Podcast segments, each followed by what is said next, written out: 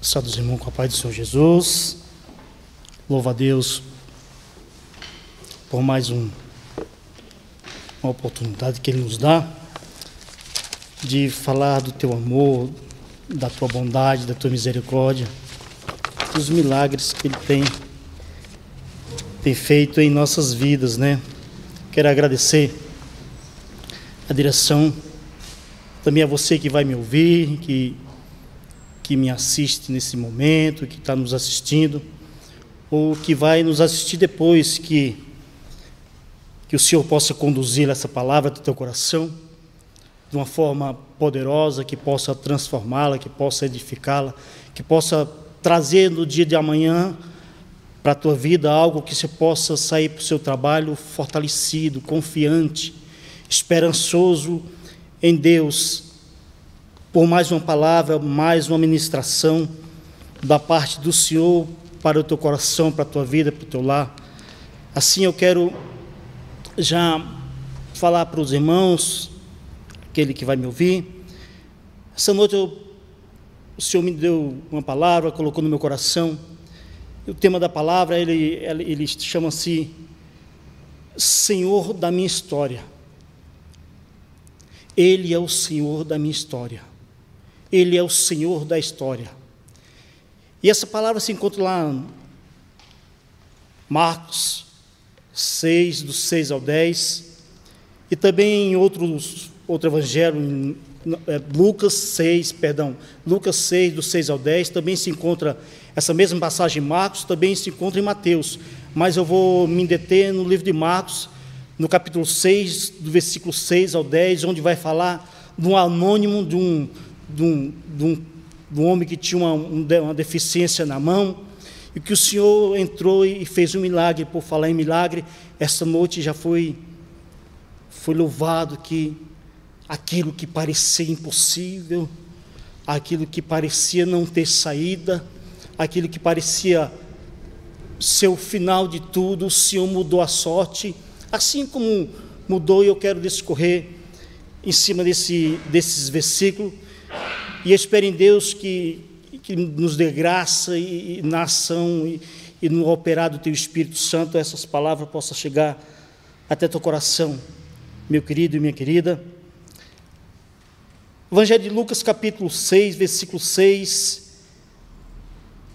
A palavra do Senhor fala assim: Sucedeu que, em outro sábado, entrou ele na sinagoga e ensinava. Ora, achava-se ali um homem cuja mão direita estava ressequida. Os escribas e os fariseus observavam, procurando ver se ele faria uma cura no sábado, a fim de acharem de que o acusar.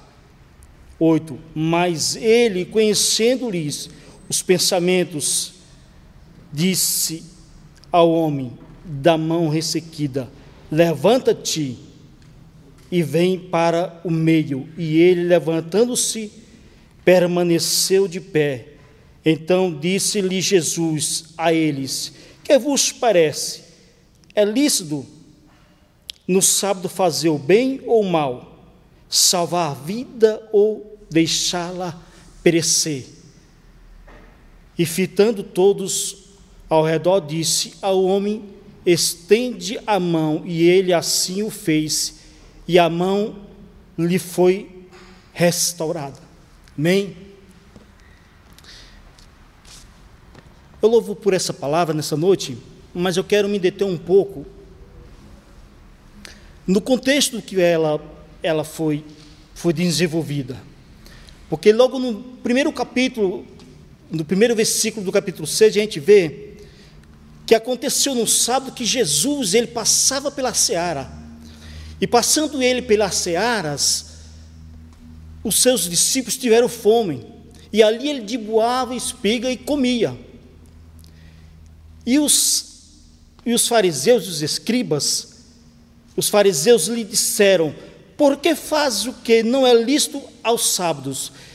Respondeu-lhe Jesus: Nem ao mesmo tende lido o que fez Davi quando teve fome, ele e os seus companheiros, como entrou na casa de Deus, tomou e comeu os pães da proposição e os deu aos que com ele estavam?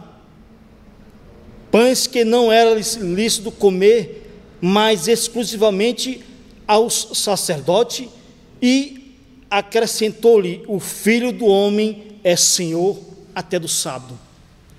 Assim é o contexto dessa passagem, onde a gente vê que e o fariseu ele questiona o, o Senhor e os discípulos porque estava debuiando espiga, e aquilo que o fariseu, a norma dele, não era lícito para ele, conforme a lei não era lícito, mas só que a lei não, é, não permite isso, não é permitido na lei você fazer o que? Você trabalhar para ter um recurso, para ter financeiramente, algo financeiro, mas para comer lícito.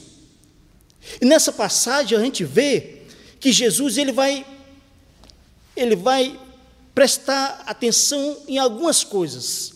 Primeiro, Jesus ele para para ver a providência de Deus para com a vida. É a mesma coisa que ele usa aqui, ele usou falando para o fariseu que na, na lei o próprio Davi fez isso. Comeu os pães da preposição. Então nós vemos de primeira instância que Jesus ele, ele priva a vida, a vida na maneira de Jesus pensar, na maneira de Deus agir, na maneira de Deus, ele confere isso aí. Porque é prioridade, a manutenção da vida para Cristo era prioridade, não importasse se isso era lícito ou não, que na verdade era lícito, não era lícito você colher para comercializar. Isso a lei não permitia, realmente não permitia, mas você debulhar a espiga para se alimentar, para que a sua vida em si tivesse um alimento, tivesse um sustento, isso sim poderia acontecer. A gente vê logo no princípio que ele é um Deus que, que prioriza a vida, a vida humana. A mesma passagem a gente vê lá em João, quando um, os fariseus queriam apedrejar uma mulher pega em adultério. Ele falou assim: quem não tem pecado, atira a primeira pedra. É o seguinte, ele queria preservar aquela vida. Na verdade, ele, o nosso Deus, é um Deus bondoso que sempre ele priorizou a vida. Sempre ele priorizou. A gente vê logo de início. Logo no contexto desse, desse, desse, desse texto, a gente vê que nosso Deus é um Deus que prioriza a vida. Na casa daquela mulher, ele falou assim: quem não tinha pecado, tira a primeira pedra. Calma aí, essa mulher não foi pega em adultério sozinha. Alguém adulterou com ela, então o problema não está somente nela, está no coração de vocês. E aqui a gente vê que ele fala assim no versículo 5: e acrescentou-lhe: o filho do homem é senhor até do sábado. Marcos fala: o sábado foi estabelecido por causa do homem, muito pelo contrário, não foi o homem por causa do sábado. Então você que me ouve, ou você que vai me ouvir, eu quero que você entenda algo: o Senhor é Senhor do sábado, o Senhor é o Deus do sábado, é o Deus do templo, Ele é maior que o templo, Ele é maior que o sábado, Ele é maior que a lei, Ele que instituiu a lei. Aleluias e glórias. Então, fique ciente nessa noite: Ele é Senhor da minha vida, Ele é Senhor da tua vida. Aleluias.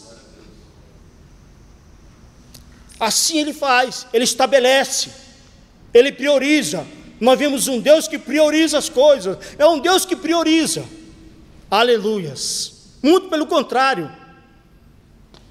E a gente vê isso não sabe. E o, o mais interessante, quando eu leio essa passagem, uma coisa que me chama a atenção falando de sábado, de sinagoga, o que me chama a atenção, uma coisa que me chama logo a atenção, que somente o evangelista Lucas, ele pega alguns detalhes, e ele é muito detalhista, quando ele vai fazer esse, esse apanhado de, de informação, esse tratado, como ele fala lá em, em Atos dos Apóstolos, para Teófilo, Teófilo, aí que eu fiz um tratado a respeito do que Jesus Cristo fez, do que ele fez,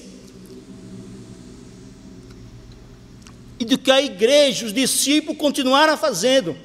Então ele é muito detalhista. Eu acho isso muito interessante, porque uma coisa que me chama a atenção é que logo no início, ao ler essa passagem, a gente, é um fato que Lucas enfatiza, que Jesus entrou na sinagoga no sábado. Porque na sinagoga, o templo em Jerusalém era desama, desa, desama, demasiadamente longe de muita cidade, o que dificultava a visitação regular de muitos judeus. Por isso que ele entrou na sinagoga de muitos judeus. Por essa razão existia as sinagogas nessas localidades que serviam como lugar de quê? De ensino e adoração, sendo assim durante a semana os meninos judeus recebiam ensinamentos sobre o judaísmo e as leis do Antigo Testamento. O mais interessante é que essa sinagoga é algo que eu quero, eu quero chamar a tua atenção nessa. Quero chamar a tua atenção para isso aqui, para a palavra do Senhor para aquilo que está escrito aqui. Logo de início, o evangelista me chama a atenção, que nessa sinagoga, o que, que fazia? Ensinava-se e adorava, e também havia cura.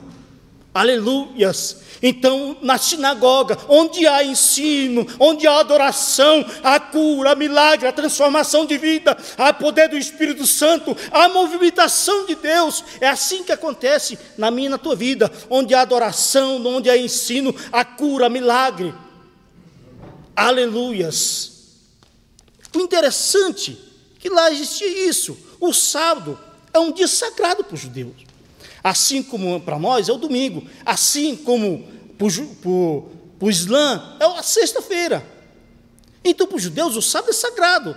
Para os judeus, era comum os homens se reunirem para ouvir lições sobre as escrituras, o que mais? Essas lições eram ministradas por um rabino. E como não havia um rabino permanente em, em cada sinagoga, o líder de cada, de cada de cada uma tinha a incumbência de convidar um mestre para ensinar. E essa era a razão do porquê que Jesus muitas vezes pregou nas sinagogas das cidades por onde passou. E olha que mestre, não é qualquer um mestre, ele é mestre por excelência, ele é senhor de toda a história, ele é o tudo, Ele é tudo. Tudo foi feito por Ele, para Ele e para a glória dele. Então não era qualquer um mestre que estava ali chegando, ele já tinha passado ali. No versículo 6, a gente vê, logo em e sucedeu o quê? Em outro sábado, porque ele já tinha curado, ele já tinha libertado o endemoniado ali na sinagoga. A sinagoga, com certeza, pelo contexto histórico e geográfico seria na, na Judéia, na Galiléia, porque tinha muita seara e também é, era distante de Jerusalém e com certeza seria na sinagoga de na sinagoga de, de Cafarnaum. Sucedeu que outra vez, versículo 6, 6, 6, na sinagoga ensinava, ora, achava-se ali um homem cuja mão direita estava o quê? Esse aqui, de aqui que a gente entra. Porém, o foco central dessa mensagem é o homem com a mão mirrada. E a atitude desse homem nos deixa importantes lições. É nessas lições que eu quero me ater. Nós já vimos que ele é mestre por excelência, nós já vimos que ele é senhor do sábado, senhor da minha vida, da tua vida. Ele é Senhor de toda a criação. No princípio era o Verbo, estava com Deus, ele era Deus, e ele se manifestou, e tudo para a glória dele. E nós viemos aqui, vamos tirar algumas lições. Vamos tirar algumas lições. Precisamos, a primeira lição que eu preciso tirar desse texto aqui, precisamos sempre buscar cura, seja ela física, emocional ou espiritual. Nós já cantamos que já louvamos aqui que Deus é um Deus de cura. Na igreja que há ensino, na igreja que há adoração a Deus, é diferente. Na igreja que há adoração e ensino da verdadeira palavra, há milagre, há transformação de vida, porque o Senhor se faz presente pela tua palavra. Bendito seja o Deus nesta noite, aleluias e glórias. Bendito seja o Senhor nesta noite pela tua palavra. Nós vamos ver aqui que precisamos sempre buscar a cura, seja ela física, que é no caso aqui desse homem, seja ela emocional, seja ela espiritual. Ele tinha defeito, mas estava ali. A gente vê aqui que ó, ali havia um homem que tinha a mão direita que estava ressequida. Ele tinha defeito, mas ele estava ali. Ele tinha problemas, mas ele estava ali. Ele tinha preocupações, mas ele estava ali. Ele tinha problemas de autoestima, não sei, mas ele estava ali, com certeza deveria ter, porque deveria esconder essa mão em algum canto, mas ele estava ali. O importante é esteja, permaneça, meu irmão, minha irmã, permaneça firme, permaneça perseverando, permaneça prosseguindo. Ele tinha muito defeito, como eu tenho, você tem, muitos defeitos, mas ele estava ali, ele estava ali, porque ali na sinagoga existia algo que o rabi, o rabi o mestre lá, de cada semana ele tirava os rolos da semana e trazia no sábado outro rolo. E ali, no pensamento judaico, no pensamento judeu, acaba-se um ciclo e começa-se um outro ciclo.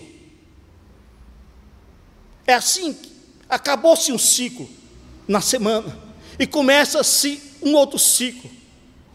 Mas esse homem mesmo, acabando um ciclo e começando outro, ele não desistiu, ele não desanimou, ele estava ali, ninguém sabia, mas ele estava ali com o seu problema, com a sua luta, com a sua dificuldade. E assim era, acabou um ciclo e começava outro. Aí tirava-se os versículos da semana e colocava o versículo de outra semana. Isso no sábado. Mas só que ali estava chegando alguém que é superior ao sábado, alguém que é superior ao ciclo.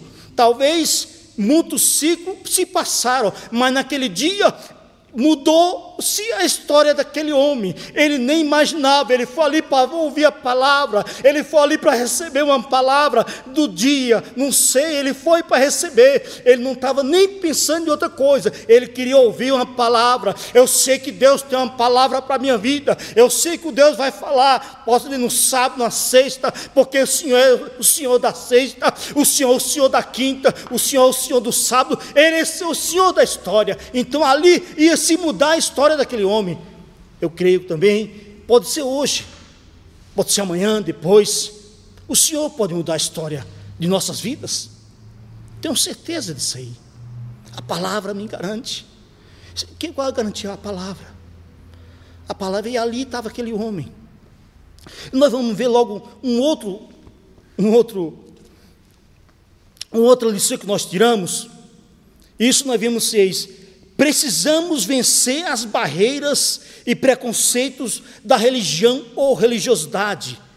Enquanto muitos seguiam o Senhor para aprender ou receber a bênção de Deus, os fariseus espreitavam Jesus com finalidade. A gente vê isso aonde? No versículo 7. Versículo 7 está escrito assim: os escribas e os fariseus observavam, como? Observava quem? O ambiente essas dificuldades nós vamos ter em toda a nossa vida, em toda a nossa existência. Tem muita gente que só observa, tem muita gente que só vai lá. E esse era o fariseu. Para que ele ia lá? Ele observava, os, os escribas e fariseus observavam, procurando ver se ele faria uma cura no sábado, a fim de quê? A fim de acusá-lo. De ter o que acusar o mestre. Não é diferente, mas só que esse homem ele venceu.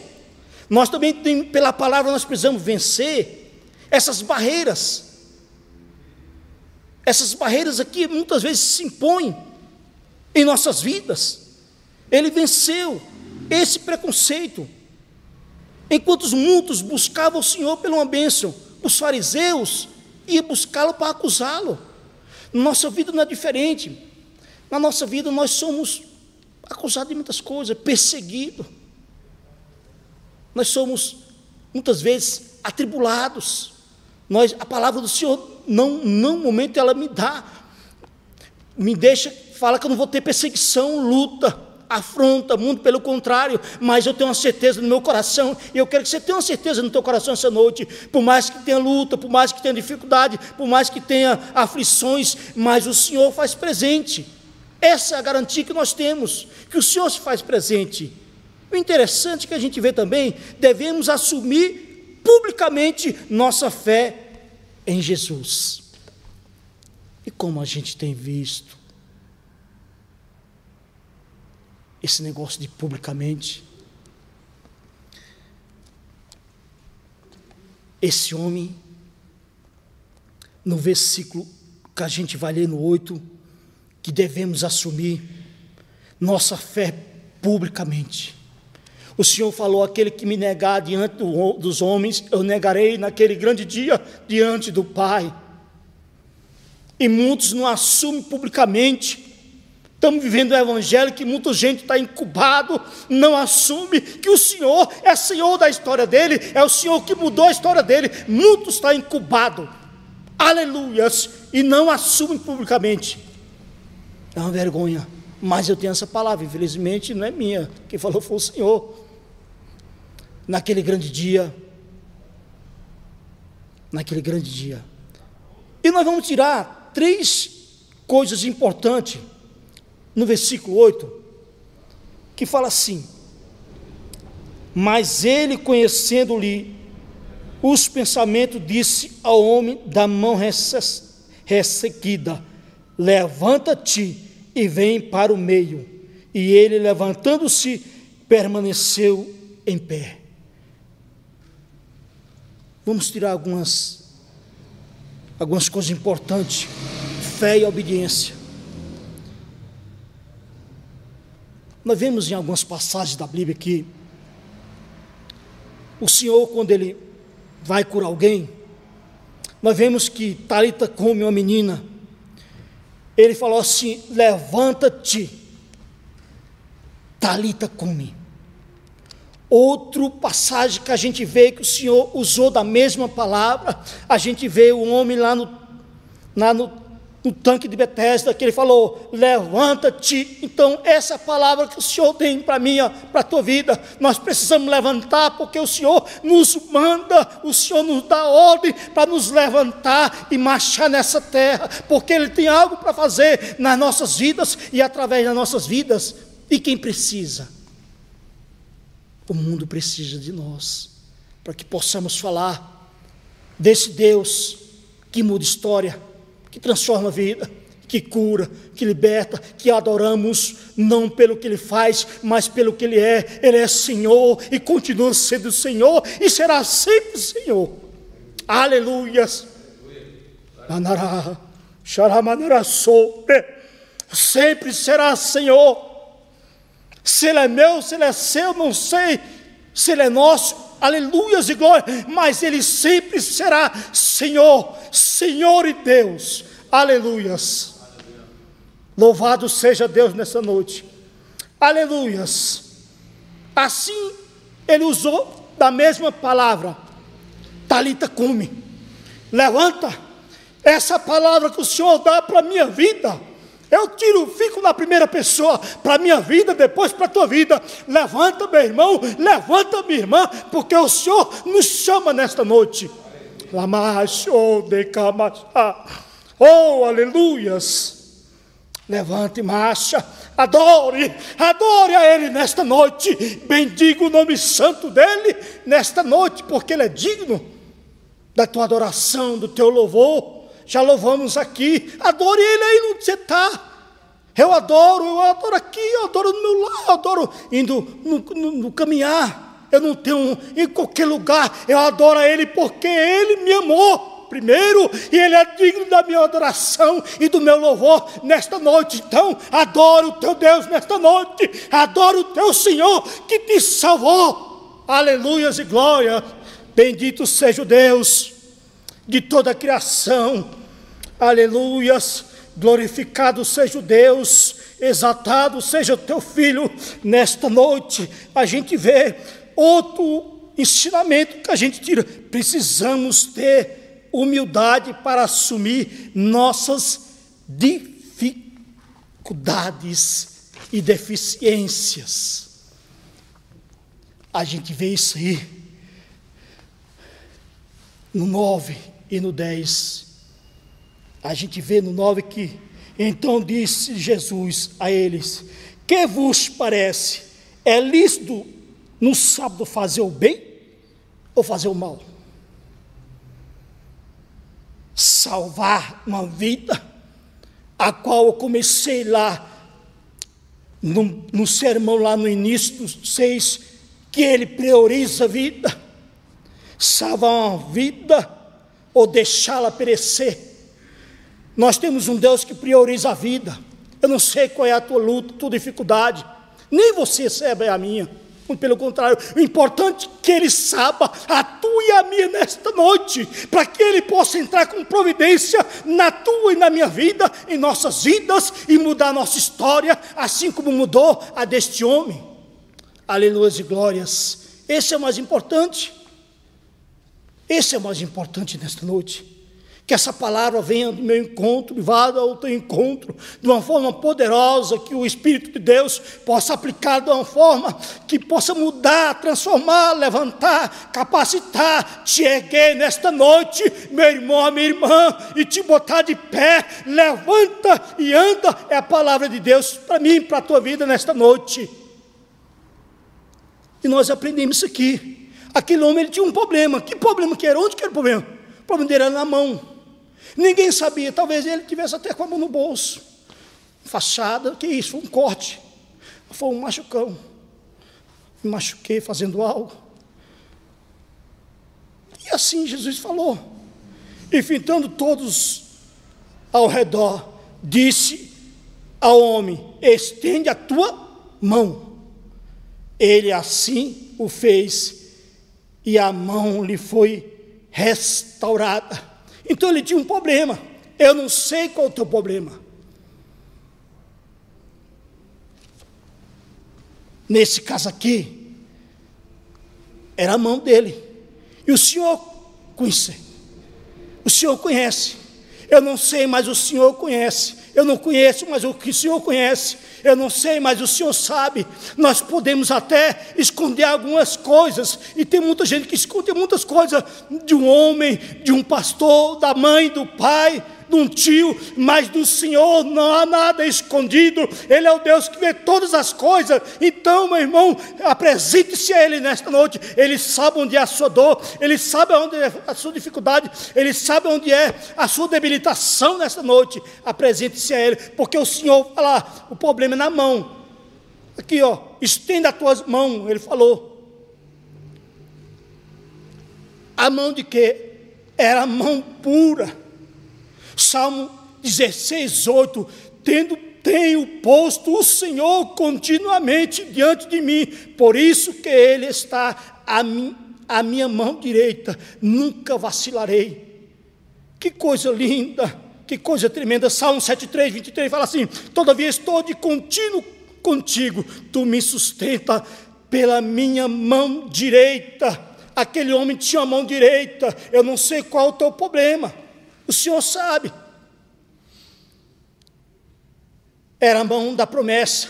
Isaías 41, 13 fala assim: Porque eu, eu, o Senhor, teu Deus, te tomo pela tua mão direita e te digo: não temas, eu te ajudo. Essa é a palavra de Deus para o meu coração e para o teu coração. Não temas, eu te tomo pela tua mão direita, eu te sustento, eu te ajudo. Eu não sei qual é a dor que você está passando, ou perda, ou luto, eu não sei, ou desemprego, ou até uma doença, ou enfermidade, mas o Senhor tem uma palavra para o meu e teu coração. Não temas, eu, Senhor teu Deus, te sustento, te tomo pela mão, tua mão direita e te digo: não temas. Aleluias. Era a mão do que da bênção. Gênesis 48, 14 fala que Israel, ou Jacó, na tua velhice, estendeu tua mão, tua mão sobre os filhos de, de José e o abençoou de uma forma poderosa, estendeu a tua mão direita e o abençoou. Isso é que nós vemos, era a mão da bênção, era a mão Que oferta? Mateus 6, 3 fala assim: Mas quando tu deres esmola, não saiba a tua mão esquerda o que faz a direita. Nós vemos que esse homem tinha uma mão direita seca, que vinha secando a tempo. Então o Senhor tem uma palavra: o que faz a tua mão direita, a esquerda não saiba. Era assim. Qual o motivo de Jesus para curar aquele homem? Seu motivo para agir não é a emergência ou o sufoco, mas o amor. Ele ama. Ele nos amou. Ele nos amou. Outra coisa que eu quero destacar: o ensinamento de Jesus, o que Marcos evidencia é, é interessante notar que o evangelista pontua de forma bastante explícita os ensinamentos do Senhor, evidenciando o que? Sua humanidade. Ele se fez homem, se fez carne, habitou entre nós, então Ele sabe o meio do teu sofrimento, Ele sabe a minha e a tua luta, Ele sabe a minha e as tuas percas, Ele sabe a minha e as tuas necessidades. Então Ele é o Deus que supre, Ele é um Deus que se fez homem, Ele evidenciou a humanidade, e como tomando forma de homem, Ele foi obediente até a morte e morte de cruz, para que eu e você tivesse vida em Cristo Jesus. Aleluias, glórias. Ele é Deus que se fez homem. Além de curá-lo fisicamente, Jesus também lhe proporcionou outro tipo de cura. Qual foi ela? A gente vê aqui que a cura emocional, pois a mão que antes, a mão que antes não podia ser mostrada, porque estava enfaixada, nem estendida para cumprimentar alguém, agora está completamente sã. Na verdade, a cura emocional iniciou-se antes da física, pois a mão que certamente ficava escondida sobre a roupa, desde o momento em que Jesus ordenou-lhes que fosse mostrada, quebrou o quê? Uma grande barreira. Quebrou-se uma grande barreira ele já podia abraçar. Você tem tuas mãos, eu tenho as minhas mãos. Graças a Deus. Perfeita, a mão direita é a mão que a gente mais usa. Talvez seja o membro que a gente mais usa no nosso dia a dia.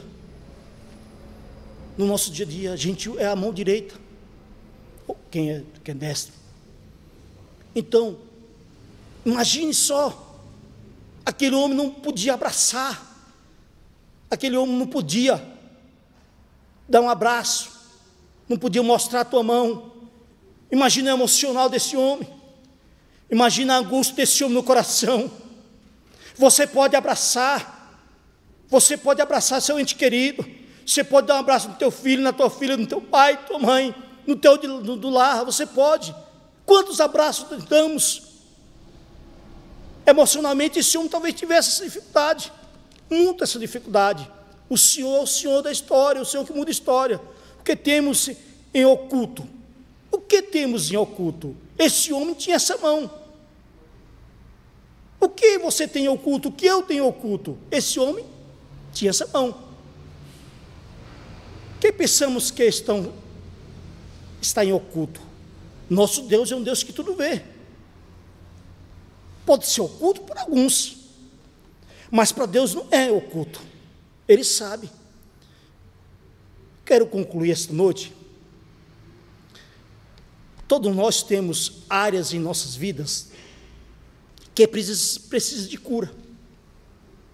Por isso, nossa postura tem que ser sempre semelhante a deste homem. Devemos buscar no lugar certo Devemos vencer todo preconceito religioso ou a religiosidade que tenta nos impedir e assim, acima de tudo, ter humildade para assumir publicamente para sermos curados. O Senhor é o Senhor da tua história. O Senhor é o Senhor da minha história Mas quando Ele é Senhor da minha história, que é o tema desta noite, Ele é Senhor da minha história quando eu deixo, eu obedeço. Ele é Senhor da minha história quando eu confio nele. Aquele homem, ele falou assim: levanta, e aquele homem, mesmo com aquela mão, ele levantou, estende as tuas mãos, e ele estendeu as tuas mãos. Ele confiou, então Ele é Senhor da minha história quando eu confio nele, é Senhor da minha história quando eu ouço. Aquele homem ouviu a voz do Mestre por excelência, levanta, vem para o meio, levanta, estenda as tuas mãos. Ele é Senhor da minha vida e da minha história quando eu ouço a tua voz. Ele é Senhor quando eu obedeço. Ele é Senhor da minha vida quando eu confio nele. Aí sim, Ele é Senhor da minha vida. Ele é Senhor da tua vida nesta noite? Aleluias. Bendito seja Deus. Amém? Que o Senhor possa abençoar nesta noite com essa palavra e saia com o teu coração feliz, agradecido a Deus por suas mãos, pelos milagres já realizados